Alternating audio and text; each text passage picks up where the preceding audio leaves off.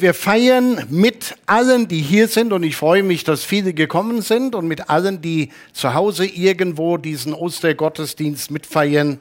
Wir feiern ihn verbunden durch den auferstandenen Jesus Christus. Wir feiern, dass Jesus von den Toten auferstanden ist, und wir feiern, dass wir als Christen einen lebendigen Herrn haben. Und ich will vielleicht mal eingangs Folgendes sagen. Vielleicht kann ich die PowerPoint sehen. Wenn ihr alles von der Predigt vergesst, merkt euch nur diesen Satz, lebe nicht länger so, als ob Jesus noch am Kreuz hinge. Das ist eigentlich die ganze Predigt. Der Rest ist nur Erklärung. Aber da habt ihr schon mal in einem Satz zusammengefasst, über was wir heute reden. Und der eine oder andere wird vielleicht sagen, muss da überhaupt noch drüber gepredigt werden? Das weiß doch jeder, der gläubig ist. Ganz ehrlich, das habe ich auch immer gedacht, bis ich immer wieder mal von Christen, also von Christen gehört habe, na ja, mit der Auferstehung, das kann man ja nicht so genau nehmen. Oder mit der Jungfrauengeburt und dann wird so eine Geschichte aus der Bibel, ein Ereignis, wo es wirklich Glauben braucht, rausgerissen und weggeschmissen. Und übrig bleibt nur ein paar gute Sätze und Statements, die uns helfen, ein besseres Leben zu führen, halt christlich. Aber ob als Christ, das ist halt die Frage.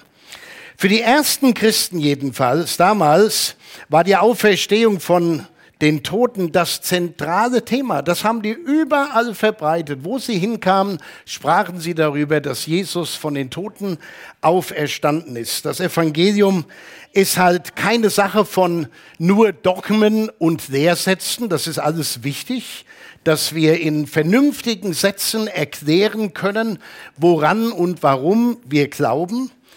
Das Evangelium ist vielmehr eine Person.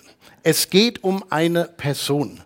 Und nicht um eine Person, die irgendwann mal gelebt hat und dann von der Bildfläche verschwunden ist, sondern es geht um eine lebendige Person. Es geht um den auferstandenen Jesus Christus. Und das möchte ich uns heute Morgen so richtig tief ins Herz einreiben. Ich hoffe, es gelingt. Wir haben einen lebendigen Herrn. Aber viele Viele, die sich auch Christen nennen, leben immer noch so, als ob Jesus noch am Kreuz hinge. Als ob dort Ende der Geschichte war, als ob es nicht weitergegangen wäre.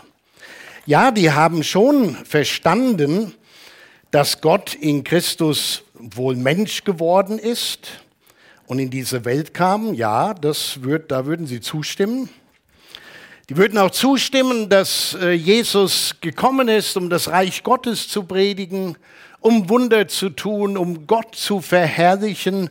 Ja, die haben auch verstanden, dass Jesus für uns gelitten hat und für unsere Sünden gestorben ist, um uns mit Gott zu versöhnen.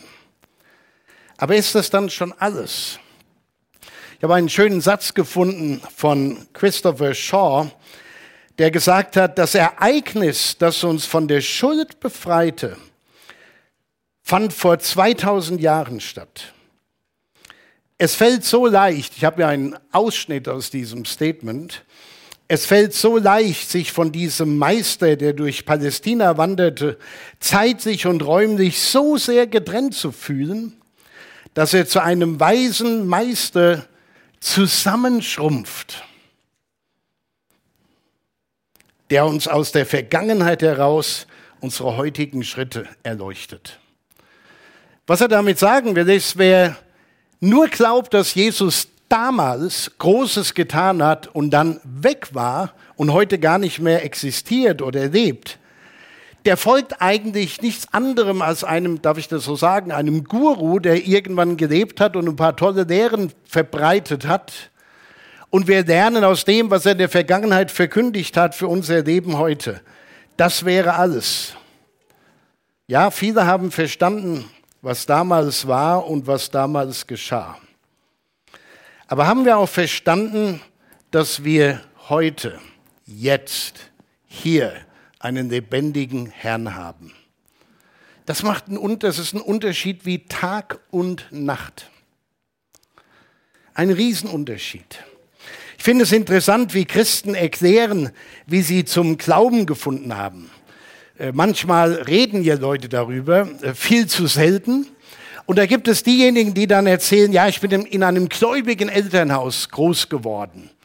Ich konnte gar nicht anders. Ich musste mit in die Kirche und dann habe ich das so angenommen, was mir da verkündigt wurde, was meine Eltern gelebt und vorgelebt haben. Deshalb bin ich Christ, ging nicht anders.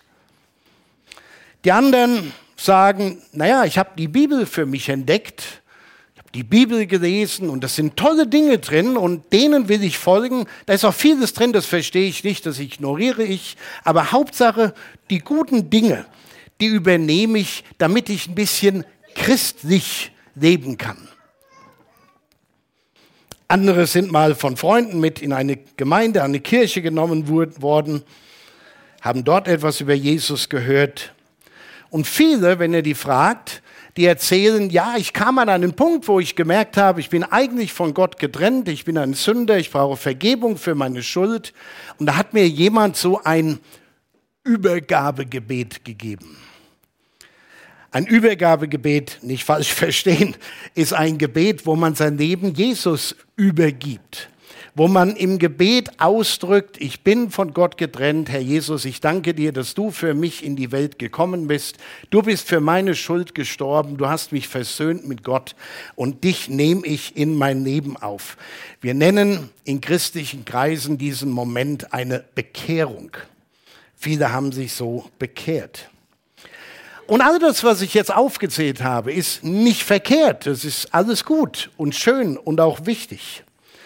Aber ich fand es sehr spannend, einen Text zu finden im Neuen Testament, in dem der Apostel Paulus in seinem Brief an die Christen in Rom einmal eine ganz andere Sicht darstellt, die ich ungeheuer wichtig finde. Und ich lese uns mal diesen Text vor aus Römer Kapitel 10, die Verse 9 bis 10. Und da geht es darum, wie ein Mensch gerettet wird, wie er Heil empfängt, wie er ein Christ wird. Das sagt Paulus, denn wenn du mit deinem Munde bekennst, dass Jesus der Herr ist und dann in deinem Herzen glaubst, dass ihn Gott von den Toten auferweckt hat, so wirst du gerettet. Denn wenn man von Herzen glaubt, so wird man gerecht. Und wenn man mit dem Munde bekennt, so wird man gerettet. Soweit. Schauen wir uns mal den ersten Teil an ich, ich hatte schon alles richtig. Der erste Teil. Denn wenn du mit deinem Munde bekennst, dass Jesus der Herr ist.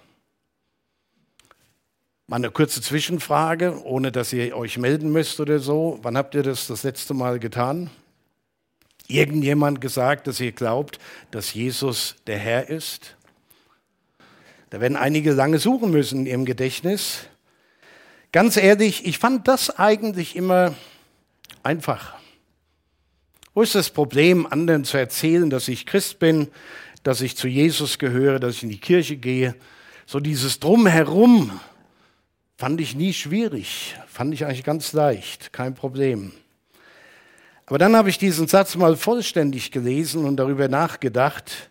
Und da wurde mir klar, es geht um viel mehr als nur mal, ich sag mal, zuzugeben, dass ich Christ bin, sondern es geht darum, dass ich bekenne, dass Jesus der Herr ist. Beim ersten Hinschauen überliest man das vielleicht. Erst beim intensiveren Hinschauen und Lesen wird deutlich, hier ist die Rede von einem, ich sag mal, ausformulierten Bekenntnis, das ich laut mit meinem Munde ausspreche. Es geht nicht nur um einen Satz, den ich mir in meinem Hirn zurechtlege und sage, na ja, ich glaube schon auch, dass da irgendwas ist. Das ist zu wenig. Es geht um ein ausgesprochenes, deutliches Bekenntnis, nämlich, dass Jesus Christus der Herr ist. Wenn wir das so lesen, in unserer Zeit, dann könnten wir hier stecken bleiben und sagen, ja, muss ich mal drüber nachdenken, wie würde ich das denn für mich beschreiben? Wenn mich einer fragt, was glaubst du, wie würde ich das formulieren? Und dann, wenn es Gelegenheit gibt, den Mut zusammennehmen, um das auch zu sagen. Aber vielleicht müssen wir auch ein bisschen zwischen den Zeilen lesen und mal zurückgehen in die Zeit zu den Menschen, die diesen Brief zuallererst gelesen haben. Die haben nicht in einem freien Land gelebt. Die haben in, ein, in einer stolzen Umgebung gelebt. Die Römer waren ihr stolz auf das, was sie aufgebaut haben. Die Israeliten haben sie unterdrückt und irgendwo war so eine Besatzungsmacht. Hier schreibt er aber direkt an die Christen in Rom, ins Zentrum der Macht. Und da muss man wissen, für die Menschen damals, gerade besonders in Rom, aber im römischen Reich, da gab es nur einen Herrn und das war Caesar, der Kaiser. Der war, genau, der wurde ermordet. Hier sind die Geschichtsfreaks hier vorne, die wissen alles. Sehr gut. Geben wir noch ein paar Jahre, dann predigen die hier vorne. Das ist super. Sehr schön. Es gibt nur einen Herrn, das ist Caesar. Und jetzt fordert Paulus die Christen heraus und sagt, ich, ich finde es wichtig und es geht gar nicht anders, als dass ihr klar macht, zu wem ihr gehört und wer euer Herr ist, nämlich nicht Cäsar. Und als Zwischenbemerkung. Hier geht es nicht darum, dass man dem Staat gegenüber ungehorsam ist. Im selben Brief schreibt Paulus, dass man der Obrigkeit untertan sein soll. Da haben viele Menschen Probleme mit, gerade in unserer Pandemiezeit. Auch Christen, die dann sagen, nee, jetzt gilt es nicht in der Pandemie. Nee, das gilt. Hier geht es vielmehr darum, wer steht über allem? Wer ist mein Gott? Wen bete ich an? Und die Menschen wussten ganz genau, Cäsar. Und Paulus sagt, ihr müsst bekennen, dass Jesus der Herr ist. Das müsst ihr bekennen, das müsst ihr aussprechen, das müsst ihr leben. Cäsar mag sich wie ein Gott vorkommen, aber es gibt einen, der über allem steht und die Welt regiert, nämlich Jesus. Jesus muss man uneingeschränkt den ersten Platz in seinem Leben einräumen. Jesus muss man als Herrn gehorchen, ihn allein gilt es anzubeten. Und da können wir uns vielleicht vorstellen, was das für eine ja, politische Herausforderung war für die Christen damals. Ja, wo jeder sagte, Cäsar ist Kyrios, der Herr. Und jetzt sollen wir sagen, Jesus ist Kyrios, der Herr. Das war eine spannende Zeit. Für die Christen damals war das Bekenntnis ein Alles oder Nichts. Da ging es nicht um Wischiwaschi. An wen glaubst du? Ja, der hat mal gute Sachen gemacht, war ganz nett. Da hat er übrigens den Satz gesagt, den habe ich mir aufgeschrieben, das war total schön. Das kann jeder. Jesus als den Herrn öffentlich zu bekennen, als den Herrn, dem mein Leben gehört. Alles, was ich bin, darum ging es. Es war eine Sache auf Leben und Tod. Denn mit diesem Bekenntnis sagte man, es kann nur einen geben. Es kann nur einen geben. Und das ist Jesus. Das ist dieser erste Teil des neunten Verses. Der zweite, da wird es dann schon prickeln, weil da geht es uns an die geistliche Substanz. Und wenn du in deinem Herzen glaubst, dass ihn Gott von den Toten auferweckt hat, so wirst du gerettet. Das ist nicht dieses billige, ich glaube an den Herrn Jesus, sondern es ist ein Glaube, der unser ganzes Dasein umfasst. Paulus sagt mit anderen Worten, nur der, der ist ein echter Christ, nur der ist gerettet und nur der hat Hoffnung auf ein Leben in der Herrlichkeit, der von ganzem Herzen glaubt dass Gott Jesus von den Toten auferweckt hat. Von ganzem Herzen glauben. Da muss man wissen, das Herz ist hier im biblischen Verständnis nicht nur die Pumpe, die unser Blut zirkulieren lässt, sondern das Herz ist das Zentrum unseres Daseins. Da laufen alle Fäden zusammen. Das ist die, was unser Leben ausmacht, die Schallzentrale, das Zentrum. Und Paulus sagt, wenn du aus deinem Innersten heraus, aus dem Innersten deines Daseins glaubst, dass Jesus auferstanden ist von den Toten, dann wirst du gerettet. Und ich sage euch, und deshalb predige ich das auch, ich kenne eine ganze Reihe von Christen, die sich mit dem christlichen Gedankengut gut bedienen und sich das nehmen, was sie davon brauchen und das ganz toll finden, christlich zu leben. Aber wenn es an diesen Punkt geht, von ganzem Herzen, mit allem, was ich bin, zu glauben, wir feiern hier keinen Gedenkgottesdienst an irgendjemand, der mal gelebt hat, sondern wir beten einen an, der lebt und der gesagt hat, wo nur zwei oder drei von euch in meinem Namen zusammen sind, da bin ich mitten unter ihnen. Das ist eine völlig andere Hausnummer. Und nicht nur hier im Gottesdienst, sondern auch in meinem täglichen Leben, wenn ich an meiner Arbeit bin, wenn ich in der Schule bin, beim Studieren, im Freundeskreis. Wenn ich glaube, dass Jesus auferstanden ist, dann ist er da und mit mir da.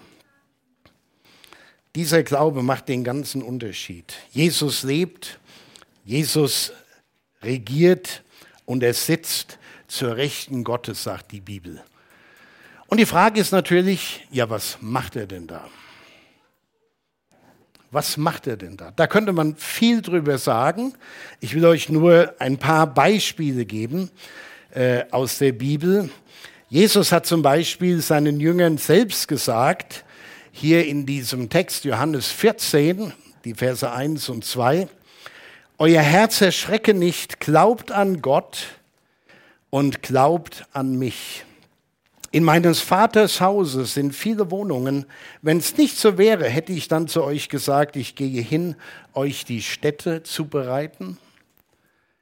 Gott bereitet etwas vor. Jesus bereitet etwas im Himmel für seine Jünger vor, für alle, die ihm gefolgt sind, folgen und folgen werden. Das ist, was Jesus tut. Es gibt eine andere interessante Stelle und ich finde eine sehr ermutigende und tröstliche Stelle, und zwar im ersten Johannesbrief, Kapitel 2, Vers 1. Da schreibt Johannes, meine Kinder, dies schreibe ich euch, damit ihr nicht sündigt. Und wenn jemand sündigt, so haben wir einen Fürsprecher bei dem Vater Jesus Christus, der gerecht ist. Habt ihr das gewusst?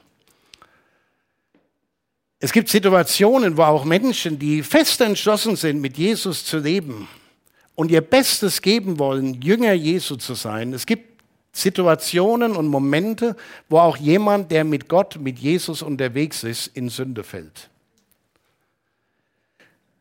Was passiert dann? War es das dann mit unserem Christsein? Alles aus und vorbei, wir haben es vergeigt? Nein, wir haben immer die Möglichkeit, zu Jesus zu kommen. Wir haben immer die Möglichkeit, hier im äh, den Vers, paar Verse vorher im ersten Johannesbrief, wenn wir aber unsere Sünden bekennen, so ist er treu und gerecht, dass er uns die Sünden vergibt und reinigt uns von aller Ungerechtigkeit das schreibt er nicht an die Bösen in der Welt, das schreibt er an die Christen. Wenn das passiert, dann dürfen wir das bekennen. Nicht nur das, wir sollen das bekennen und es loswerden. Und dann dieser Vers hier in Kapitel 2, Vers 1. Und wenn jemand sündigt, so haben wir einen Fürsprecher bei dem Vater, Jesus Christus, der gerecht ist. Jesus tritt für uns ein, der auferstandene, lebendige Herr. Niemand muss auch in seinem christlichen Leben bei einem Versagen einen Schlussstrich ziehen und aufgeben, sondern wir dürfen zu Jesus kommen. Und er vertritt uns vor Gott und sagt, das ist schon in Ordnung. Ich bin auch dafür den gestorben und guck, er meint's ernst. Vielleicht noch ein Beispiel aus dem Hebräerbrief. Übrigens ein Vers, den wahrscheinlich die allerwenigsten kennen oder in so einem Zusammenhang gesehen haben. Aber ich finde ihn ziemlich wichtig und hilfreich. Hebräer 9, 24. Denn Christus ist nicht eingegangen in das Heiligtum, das mit Händen gemacht und nur ein Abbild des wahren Heiligtums ist, sondern in den Himmel selbst, um jetzt für uns vor dem Angesicht Gottes zu erscheinen. Da muss man mal tiefer drüber nachdenken. Wir denken immer nur, wir haben uns mal bekehrt, haben das Übergabegebet gesprochen. Jetzt muss ich aufpassen, dass nichts mehr schief läuft in meinem Leben. Dann haben wir so eine Vorstellung, wo der Strich ist, auf dem wir laufen müssen. Und dann merken wir, fallen wir hier runter und da runter und wissen nicht, wie wir damit umgehen sollen. Da sagt Johannes, komm, bekenn das, bring es in Ordnung, ist alles gut. Und dann haben wir, ich meine, niemand sagt es so, aber vielleicht haben wir so die Vorstellung, dass Jesus nach diesen Stressjahren auf der Welt in den Himmel aufgefahren ist, sich dort verwöhnen lässt und sagt so, irgendwann fahre ich da wieder hin, hol die her. Aber solange es, bis es soweit ist, lass mir nur die Ruhe mit denen. Nein. Er erscheint für uns vor dem Angesicht Gottes. Ich gebe ehrlich zu, ich habe das noch nicht tief ergründet, was das alles bedeutet, aber ich finde es einen faszinierenden Gedanken, dass Jesus jetzt aktiv ist für uns. Jesus lebt und Jesus ist aktiv. Für uns, die wir ihn bekennen und die wir von ganzem Herzen glauben, dass er lebt. Und deshalb ist die Herausforderung an uns alle, die wir hier sind oder im Livestream zuschauen, lebe nicht länger so, als ob Jesus noch am Kreuz hängen würde. Dass er zwar für deine Sünden gestorben ist, aber jetzt nichts macht und auch kein Interesse an dir hat. Er ist aktiv für dich und für mich. Lebe in Gemeinschaft mit dem lebendigen Jesus, nicht nur mit Sätzen, die wir von Jesus kennen. Paulus hat es auf einen interessanten Punkt gebracht. Paulus wusste, was Jesus im Himmel für uns tut. Er war ja selbst mal auch entrückt in einen Himmel. Für ihn war es nicht nur der historische Jesus, ja, der hat gelebt und da ist dies und das passiert. Nicht nur der verherrlichte Jesus, der ist jetzt im Himmel und er tut was für uns. Paulus glaubte an den gegenwärtigen Jesus der jetzt da ist. Hier und jetzt, bei uns in der Kirche, bei euch im Wohnzimmer, bei euch im Wohnmobil, wo immer ihr gerade diesen Gottesdienst feiert. Jesus ist da, er ist gegenwärtig. Und Paulus schreibt, die Nähe, die er zu Jesus lebt, mit diesen Worten im Galaterbrief, ich lebe doch nun nicht ich, sondern Christus lebt in mir. Christus lebt in mir. Wo immer du hingehst, ist Jesus da. Es ist interessant, wie wir manchmal beten, Herr Jesus, komm, sei du bei uns. Und ich denke manchmal, Jesus sitzt da und sagt, äh, irgendwie haben sie es noch nicht gerafft. Ich bin doch da. Paulus spricht nicht nur von den Lehren Jesu. Er spricht nicht nur von einer Erinnerung an Jesus. Er spricht vom lebendigen Jesus. Und das macht den Unterschied. Ich habe einen Satz hier gefunden von Raymond Linquist. Ich finde den gut für Christen, um die Auferstehung, die, das Gewicht der Auferstehung mal deutlich zu machen. Er sagt, die Auferstehung hat für unseren Glauben dieselbe Bedeutung wie das Wasser für den Ozean, die Steine für das Gebirge und das Blut für den Körper. Ohne geht nicht.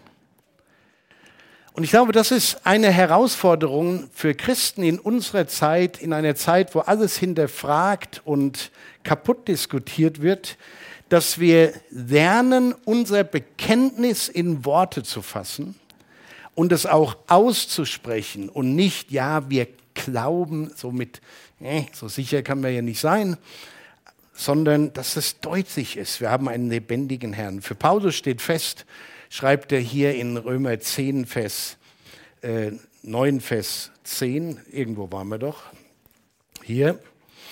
Denn wenn man von Herzen glaubt, so wird man gerecht.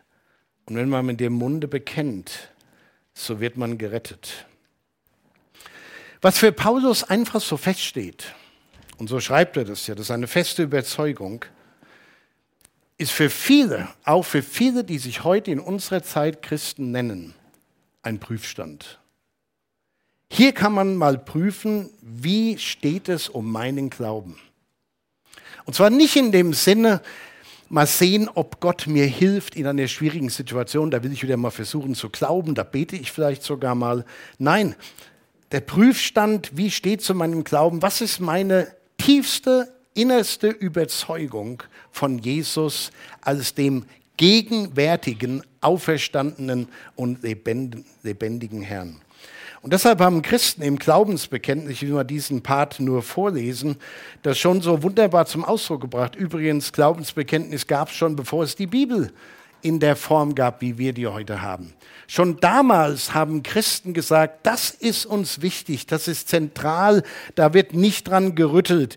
Da heißt es hier in diesem Mittelteil, ich glaube an Jesus Christus, seinen eingeborenen Sohn, unseren Herrn, empfangen durch den Heiligen Geist, geboren von der Jungfrau Maria, gelitten unter Pontius Pilatus, gekreuzigt, gestorben und begraben, hinabgestiegen in das Reich des Todes, am dritten Tage auferstanden von den Toten, aufgefahren in den Himmel, er sitzt zur Rechten Gottes des allmächtigen Vaters.